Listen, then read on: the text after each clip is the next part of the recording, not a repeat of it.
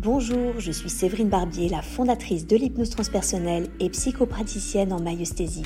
Si ce contenu vous plaît, abonnez-vous et partagez. Belle écoute.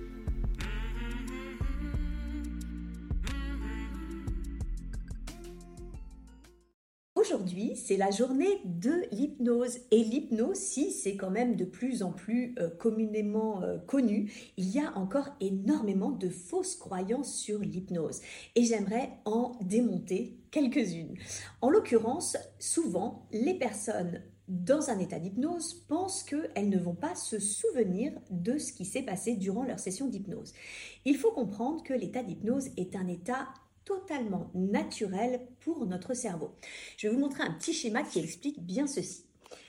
En hypnose, actuellement, vous êtes en bêta, c'est-à-dire votre état d'éveil normal. Et tout en haut de ce graphique, il y a le mode delta, c'est-à-dire lorsque vous dormez. Quand vous êtes en bêta, vous êtes pleinement conscient et quand vous êtes en delta, vous dormez, d'accord? Et effectivement, là, il y a perte de conscience. Mais entre les deux, nous avons deux états de transe. C'est vrai que le mot transe fait souvent peur, alors qu'en réalité, c'est quelque chose de complètement naturel. Et il faut savoir que l'état de transe léger, alpha, et l'état de transe profonde, θ, se trouvent entre l'éveil et le sommeil et qu'entre ces deux états, durant ces deux états, nous ne perdons pas connaissance. Au contraire, on ne perd pas connaissance car nous sommes en état élargi de conscience. Ça veut dire quoi? Que quand on est en bêta, comme actuellement, on est dans un certain état de conscience, c'est-à-dire qu'on a accès à un certain niveau d'information.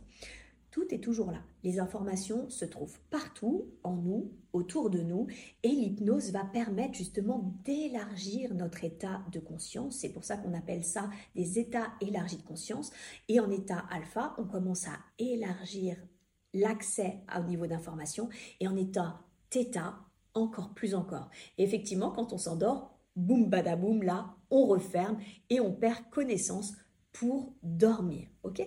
Donc l'hypnose, on le voit bien puisque c'est entre l'éveil et le sommeil, c'est un état naturel dans lequel on va à minima deux fois par jour, le soir quand on va se coucher pour aller en état delta et dormir, et le matin au réveil pour revenir en état bêta. Mais vous allez en état d'hypnose au moins dix fois par jour. On y va quand on conduit, on y va quand on lit. En fait, on y va dès, quand on regarde la télé, on y va dès que l'on se concentre. Il suffit de se concentrer et de se laisser aller dans son imagination pour rentrer dans un état d'hypnose. Voilà ce que je voulais vous apprendre aujourd'hui pour cette journée mondiale de l'hypnose.